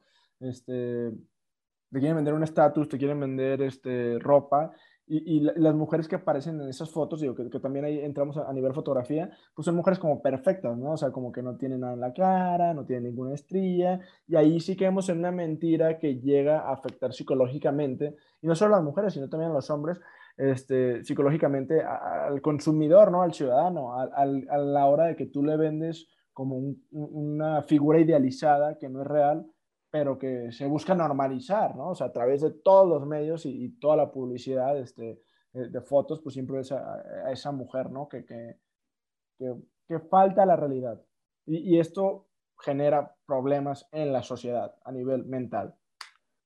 Es que al final de cuentas nos están vendiendo estereotipos inalcanzables, porque incluso las personas a las cuales estas personas, bueno, incluso estas personas, vaya, las cuales salen en estos anuncios no se ven en realidad como los están anunciando o como se ven en esos anuncios, vaya la redundancia, sino que, sino que tiene un proceso detrás en el cual puede ser la persona con la piel más bonita del mundo, jamás se va a ver cómo se ven los anuncios, porque los anuncios ya tienen un proceso en el cual hacen que tu piel se vea sin poros y es imposible que tu piel se vea sin poros. Entonces yo creo que, el problema es eh, abusar tanto como de estos estereotipos, porque incluso en estas campañas de romper los estereotipos, de, de, enseñar personas reales, que al final de cuentas todos somos personas reales, creo que caemos en los mismos estereotipos. O sea, dentro, dentro de romper estos estereotipos de eh, la chava que es gorda, la chava que se ve de esta forma, de esta manera. Bueno, yo hablando desde como mi trinchera, que yo soy una mujer gorda, siempre al pintar a las mujeres gordas y querer quitar como este estereotipo de que las mujeres delgadas solo, bla, bla, bla, también habemos mujeres que somos gordas, pero al hacer eso caemos en el otro tipo de estereotipo, en el cual pintan a las mujeres gordas como mujeres las cuales tienen una cintura pequeña, un trasero gigante, unos pechos grandes y, vuelven a caer en otro estereotipo ya, que intenta romper estereotipo nuevo. el estereotipo. Ajá. Entonces, entonces yo creo que al final de cuentas es importante saber y entender que lo que vemos en la imagen, lo que estamos viendo en redes, en fotos, solo es una pequeña fracción de lo que la gente realmente es. Solo vemos lo que la gente quiere mostrarnos, ¿no? Un cuerpo perfecto, un cuerpo sin estrías, un cuerpo sin celulitis, un cuerpo sin lonjas, un cuerpo sin, sin vello, con poros perfectos, con cabello perfecto, cejas perfectas. Un inmaculado. Ajá, y justamente es entender que no, que, que, que todo está perfectamente calculado para que se vea como ellos quieren que se vea. Entonces creo que es importante saber y entender que no es así y que necesitamos romper con eso y, mostrarnos un poquito más como somos, ¿no? Como que uno no despierta viéndose perfectamente, sino que despierta todo así, como que, uh, ¿sabes? O sea, mm, creo que sí es peligroso el hecho que la fotografía eh, busque tanto, eh, eh, al menos publicitaria, busque como esta perfección, porque justamente lo que tú hablabas genera traumas, genera inseguridades, genera que, que no, no solo mujeres, sino hombres se sientan inseguros con su cuerpo y caigan en, estos diferentes problemas de salud, en estos, ah, se me fue el nombre, pero caer como ajá, trastornos alimenticios en los cuales pues tú decides no comer, decides Baja autoestima incluso. Ajá, entonces creo que es importante. Depresión. Ajá, creo que es importante como, como que la gente, que todo sea, ¿cómo decirlo? Un control, ¿sabes? O sea, yo creo que no existe un control en cuanto a la eh, fotografía publicitaria. Creo que nadie ha llegado y ha dicho, oye, eso que estás haciendo está mal. Y, si lo hacen nada, nadie cambia, porque nosotros estamos aquí abajo intentando hacer que cambie con desde nuestra trinchera, como hablando de esto en podcast o haciendo fotos diferentes o lo que sea, pero yo creo que es importante que alguien allá arriba diga, oye, eso está mal y no puedes decir que, tu, que la persona se ve de esta manera porque no es cierto, ¿sabes? Pero, bueno. Sí, pero como todos, como todos nos comemos las mentiras y a veces no, no, todos nos damos la oportunidad de autocuestionarnos, hay quien piensa que ese tipo de cuerpos sí son alcanzables. Entonces es ahí cuando hay un problema bien cabrón. Este, entonces, miren, pues bueno, muchachos, la fotografía publicitaria de modelos genera traumas y vende mentiras todo el tiempo y lo ha estado haciendo lo ha estado haciendo así desde hace muchos, muchos, muchos años. Entonces, si ven a esa gente ahí, esos güeyes, que, que también los hombres generan traumas y de hecho también los cuerpos de los hombres mamados, este, muchos están alterados por el consumo de ester, esteroides, esteroides. Tú sabes, ¿no? Como yo no me meto esas cosas, no sé. Bueno, de chochos, ¿no? O sea, para decirlo más coloquial. Entonces digo, también uno piensa que puede llegar a cierto tipo de cuerpo a través del ejercicio y acá, pero sorpresa, ese brother ya se metió ahí que, que las pastillas, que los chochos, que los esteroides, ¿no? Entonces, también los hombres este, estamos en, caemos en ese trauma, ¿no? Que también, o sea, la policía te vende mentiras todo el tiempo. Necesitamos transparencia, yo creo, ¿qué es eso? Transparencia. Necesitamos realidad, ¿no? O sea, necesitamos, este, sí, transparencia, exactamente, eso es lo que necesitamos. Necesitamos ver cuerpos reales, pero la publicidad no, no quiere hacer eso, simplemente prefiere vender una mentira. Diversidades de cuerpos. Sí, porque digo, incluso en la parte de la comida, pues, digo, pueden afectar, como dices tú, digo, yo como fotógrafo sé que no hay pedo, me, me, como mi hamburguesa de Burger King porque al final de cuentas es una hamburguesa que está buena, aunque no esté súper súper acá como, la, como en la foto, pero ya cuando vamos a la parte del modelaje y, de, la foto publicitaria de, de, humanos, vaya, de, hombres, de mujeres, este, pues ahí ya hay un problema real, un problema bien cabrón y un problema que no puedes decir no veo. O sea, simplemente... Que no puedes ignorar. Exacto. O sea, y tenemos que ser conscientes y estar nosotros como sociedad, pues simplemente, este, pues combatirlo, ¿no? Eh, bueno, en, ya como para llegar a la curva final de esto, ya habiendo dicho esto, que, me alegra mucho haber tocado este tema contigo y haberlo, que, la gente lo pueda escuchar, digo, porque pues siento que a nivel fotografía es, es muy importante, ¿no? O sea, demasiado. Este, y, al final de cuentas esas mentiras se nos venden a través de la fotografía. Eh, fotografía manipulada, por supuesto. Entonces, eh, en, este caso, me, me gusta también de, la parte, y, justamente como, como, enlazando esto, eh, cómo la fotografía llega a ser este, el individuo o la humanidad misma este, entendiéndose a sí misma, ¿no? A través de un retrato, ¿no? O sea, cómo la humanidad se ha entendido o se ha comprendido, o sea, como, como que tú ves una foto ahí de, de los güeyes de, de, la revolución, ¿no? Por ejemplo, este, y, y dices, pues no manches, o sea, esto, esto, esto soy yo, ¿no? O sea, estos somos nosotros como mexicanos, o estos éramos nosotros, o sea, como la, la fotografía hay una frase como bien pacheca que, me, gusta un, montón, que dice que somos el universo, nosotros los humanos somos el universo intentando entenderse a sí mismo, porque somos conscientes, sabemos que estamos aquí, pero al final de cuentas somos producto del universo, ¿sabes? Entonces, a lo que me refiero es como, como sí, sí somos el, el universo intentando entenderse a sí mismo, tú me ves a mí, yo te veo a ti, y no sabemos bien qué somos, pero intentamos entendernos y a través de la foto pues somos como esa humanidad y ese universo que se ve a sí mismo, ¿no? O sea, que se entiende que este, estos fueron como mis ancestros, ¿no? O estos fueron como la gente que vive en, otro, en el otro lado del mundo, o estos son mi familia, ¿sabes? O sea, como a través de la foto te das un entendimiento a ti mismo como, como raza humana. Sí, como, como aparte de, de, buscar entendernos, cómo la fotografía nos ha ayudado para conocernos, ¿no? Y reconocernos. Por ejemplo, a mí la fotografía con los autorretratos, cuando yo inicié, me ayudó a conocer, pues, pues quién soy yo y, verme como desde otra perspectiva, o sea, porque pues creo que es diferente verte al espejo y nada más verte de frente y decir como que, ah, pues así me veo de frente. Pero creo que cuando ya te tomas fotos de lado o de espalda, dices, oye, yo no conocía mi perfil porque nunca me había visto oye, yo no conocía cómo me veía de espaldas porque nunca me había visto. Incluso un entendimiento propio.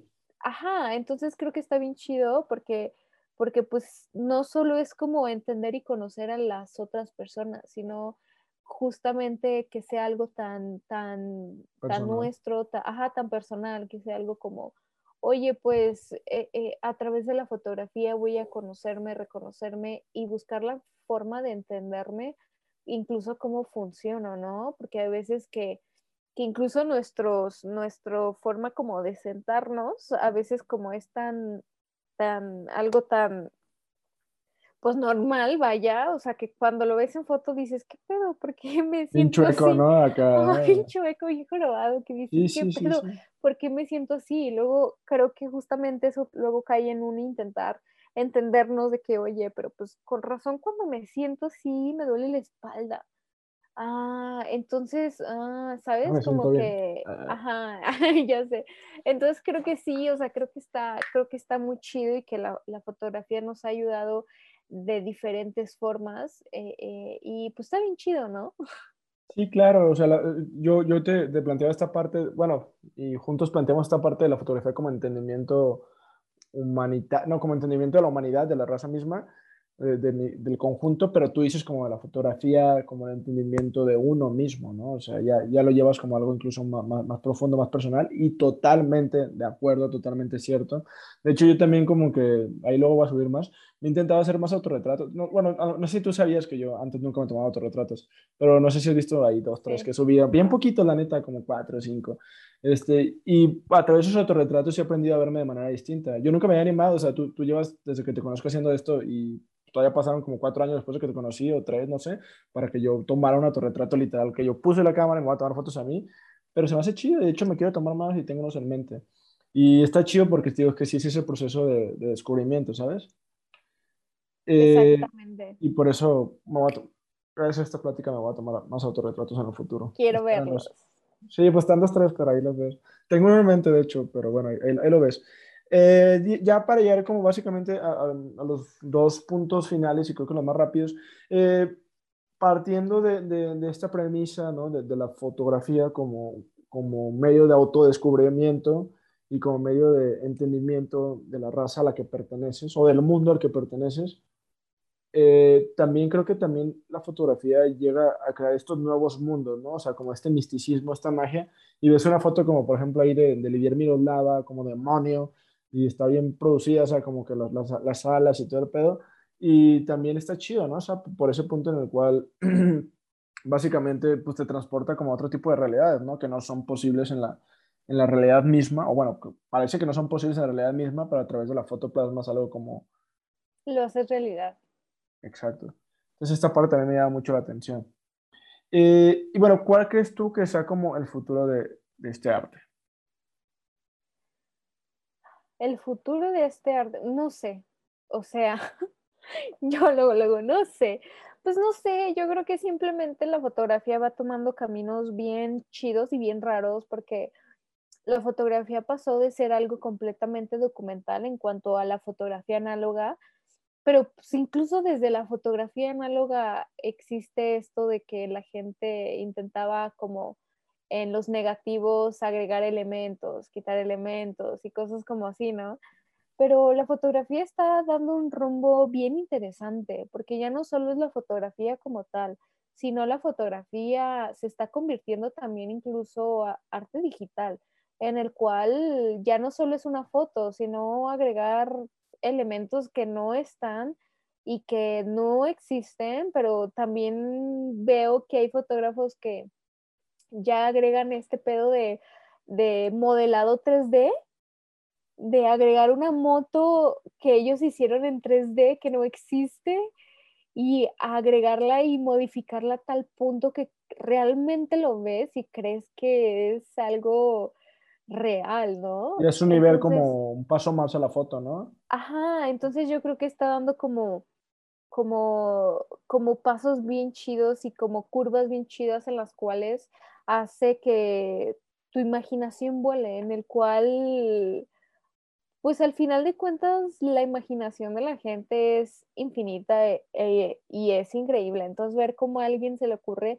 hacer algo de un modelado en 3D, agregarlo en tu foto, agregarlo en tu imagen, o sea, y que se vea como foto, creo que ya es pintura digital. Y que es, eh, a partir de eso que tú dices, llegamos a ese punto anterior que dije antes del futuro, de, de los universos. Exactamente. ¿no? como, de la parte de la, de, esta magia, ¿no? Que hay en la foto que tú ves como que, ah, no sé, o sea, hay, hay tantos fotógrafos buenos, ¿no? Como, como, el buen, creo que se llama Félix. Félix, sí, que él crea unos mundos mágicos. Y en miniatura. Y en miniatura, o sea, que simplemente lo ves y que, por ejemplo, no sé, güey, o sea, por ejemplo, yo con un tomate, es que es donde pongo aquí alfileres. O sea, y que, por ejemplo, no sé, güey, ves la foto de un tomate mini y que tú piensas que es un tomate real y luego hay una foto de él con el tomate mini y te das cuenta que no es un tomate mini. O sea, bueno, sí es, más bien, no, más bien lo expliqué todo al revés. ¿Ves un tomate gigante piensas que de verdad es un tomate gigante, lo ves alrededor, lo ves él al lado y te das cuenta que no es un tomate gigante, es un tomate mini que él hizo para una foto de una maqueta miniatura, ¿no? Entonces como que eso está como bien loco y es como darte cuenta hasta dónde llega la imaginación. Porque si no es porque yo veo su trabajo en cuanto también que trabaja con marcas de autos y veo las fotos y veo los antes y después, no me doy cuenta que es casi, casi que un Hall Wheels. Claro, ¿no? Sí, espero, espero en un futuro tener a Félix aquí en este podcast. Por supuesto que sí. Félix Alejandro se llama, si no me equivoco, es un fotógrafo muy famoso, ahí luego les ponemos ahí bueno, igual lo esperamos al podcast, pero ya les spoileamos, ¿no? Que es un fotógrafo que toma fotos de cosas en miniatura, hace escenarios en miniatura, pone carros en miniatura y, y lo hace parecer un escenario real. Creo que por ahí incluso una vez hizo ahí como, como la Segunda Guerra, como de guerra. ¿El vato? es un artista en miniatura. O sea, él está grande, pues, pero, pero toma las fotos en miniatura. Y espero en algún momento pueda tener ese contacto con él y, ojalá, ojalá pueda estar aquí para que lo veas. Eh, y bueno, pues entonces sí, el futuro de este arte, vemos que, mira, eh, yo, yo como, para ir cerrando esta parte, este, y ya básicamente el podcast, sí, yo creo que eso que tú dices, ¿no? O sea, algo que me llama mucho la atención y creo que lo mencioné en un podcast, creo que en el del Pobre es Pobre porque quiere, con, con el Daniel Anastasio, este, decía como, creo que la fotografía es algo bien rápido, porque de repente estaban las análogas y luego de repente están las cámaras digitales, las normales, y luego de repente están las reflex, y luego de repente están las mirrorless, y luego, ¿sabes? O sea, esta madre está avanzando bien exponencial, o sea, la neta la foto... Pasos gigantescos. Va así, va así. Porque yo creo que cuando tú y yo cotorreábamos, o sea, hace ya años, este, ni existían las mirrorless todavía, o apenas estaban como que dando chispazos, ¿te acuerdas? o sea, todavía no era como de, ay, mira, tengo la Sony R2. No, como que apenas estaban en el... Creo que igual cuando hablamos ya estaban existiendo en alguna parte del mundo, pero todavía no se hacía el boom. Y ahorita todavía no sabíamos nosotros. ¿Qué sigue después del mirrorless? O sea, ya, la foto va así y no... Y, y creo, quiero que este punto con el que vamos a, a cerrar, este, quede bien claro, o sea, la foto va súper rápido y creo que ni nos imaginamos, ni tú ni yo, o sea, hasta dónde va a llegar, porque su, si, si, tenemos sus antecedentes, de la reflex a la mirrorless, o sea, de la nada, ¿no? Y ahorita ya todas son mirrorless, ¿y qué va a pasar mañana? O sea, no estamos siendo conscientes de lo que está pasando. lo notamos tan natural. Ajá, lo estamos tomando tan natural que no estamos siendo conscientes que esto va bola y cada vez va más rápido, ese, ese es otro, otro punto. Entonces no sé en qué va a terminar la foto, creo que, creo que va, va, a terminar muy impresionante, creo que lo que ahorita vemos como, como una foto bien pasada de lanzas y que no manches, el mejor paisajista, ¿no? Incluso un, Andrés Valle, ¿no? Que es buenísimo también. Este, no sé, siento que en el futuro va a haber algo que vas a decir, no mames, ahora vas a estar en la foto, yo qué sé, o la foto va a tener relieve y en holograma, ¿sabes? Siento que, como que eso puede pasar. Como que la foto va a ser iba a pasar. No sé qué va a pasar, pero quiero verlo. Eh, y bueno, entonces ya llegamos a, este punto final, el futuro de la foto, que neta yo sí quiero ver eso, o sea, quiero ver esos hologramas, quiero ver ese... Me imagino como, como, como, que el cielo atrás y luego unas montañas como holográficas. Y Sí, sabes, como que todo... Sí, sí, sí, sí. sí. Algo bien, pirata. Pero bueno, eh, conclusiones, por favor, conclusiones de este maravilloso tema, este maravilloso podcast, este maravilloso espacio que compartimos el día de hoy. ¿Qué, qué, querrías decir para concluir? Pues que la fotografía es un arte maravilloso, que es súper lindo y que nos funciona de maneras increíbles para documentar lo que está pasando, incluso para documentarnos nosotros mismos, pero creo que es importante mm, encontrar un límite y el cual entender que a veces lo que nosotros retratamos o lo que la gente sube de lo que está pasando realmente no está pasando, sino es una sino que están creando una ilusión para que nosotros veamos lo que está sucediendo sin ser así. a mí me gustaría, justo, a mí me gustaría decir una frase que yo siempre digo a todos los lugares que voy porque me encanta y porque ya la tengo tatuada. Bueno, esto representa la frase que diré que es un corazón, el cual es, no dejes que los fracasos dañen tu corazón. Obviamente esta frase es súper robada. ¿No dejes que los qué? No dejes que los fracasos dañen tu corazón.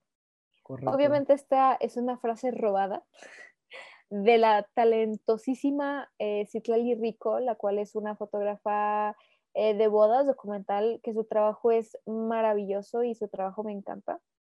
Alguna vez la escuché diciendo esta frase en, en una conferencia que ella dio y me llegó directamente al corazón. Creo que uno como artista busca ser relevante eh, en, el mundo porque quiere dejar su huella y quiere que las demás personas vean lo que uno está creando. Y, a veces el proceso es largo, difícil y duele, porque a veces nos, nos, eh, nos enfrentamos con, con que vamos a tocar puertas y nos abren y no las cierran, o incluso puertas que por más que toquemos no se abren, ¿no?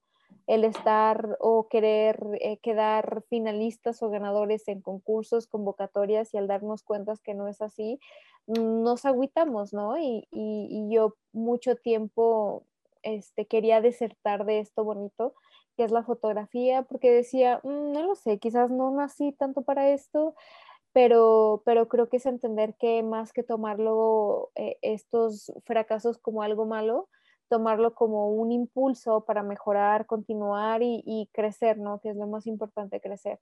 Entonces, pues nada, mm, eh, esa es una frase que siempre digo en todos lados que voy, porque es una frase que a mí me dejó marcadísima y, y la cual la tomo como, pues, pues, como todo el tiempo, ¿no? Como todos los días, independientemente de la fotografía, sino creo que se aplica también para, para otras cosas, ¿no? Entonces, pues, pues eso. Y pues muchísimas gracias por invitarme. Estoy muy feliz eh, por estar aquí en tu espacio, ah, platicando un poquito de, de, esto, conversando contigo y pues nada, cotorreando. Claro, no, gracias a ti por venir. Y de hecho, esa frase buenísima, la verdad, no dejes que los fracasos dañen a tu corazón. Totalmente de acuerdo. Y de hecho, también incluso hay una frase del mismo Félix, si no me equivoco, de Félix Alejandro, Según yo sí es de él, ¿eh? porque creo que lo escuché de Alter y Mago. Pero es... No hay atajos para la grandeza. Es buena Exacto. De hecho, siempre me acuerdo como que... No sé por qué esa frase yo la escuché ahí como que en uno de los grupos de fotografía hace ya muchos años.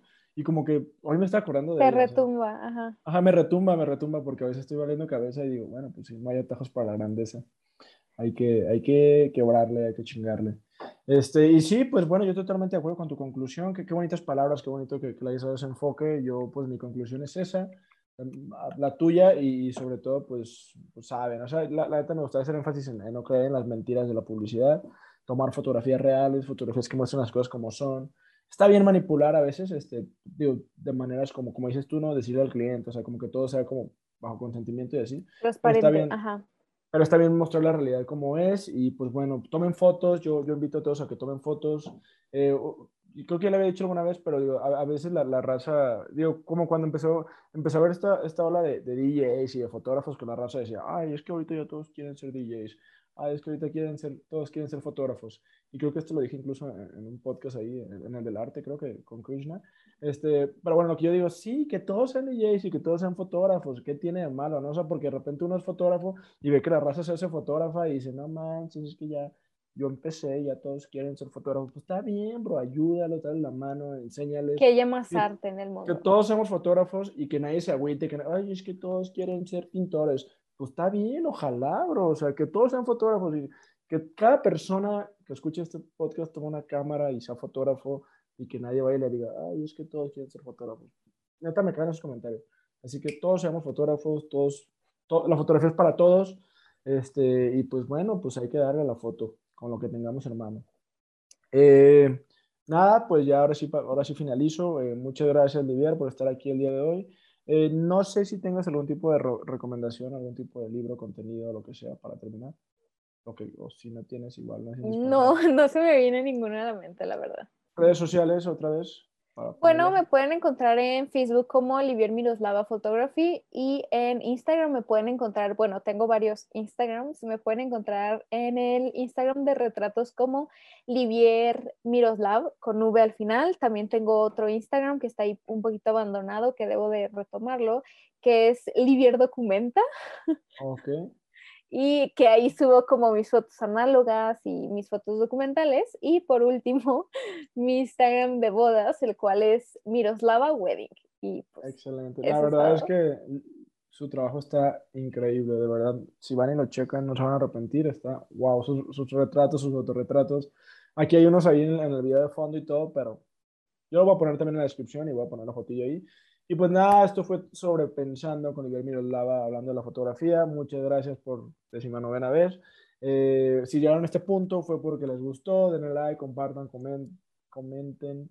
Este, y pues nada, este, cuídense mucho, tomen muchas fotos, hagan mucho arte y muchas gracias, Livier. Hasta luego. Bye.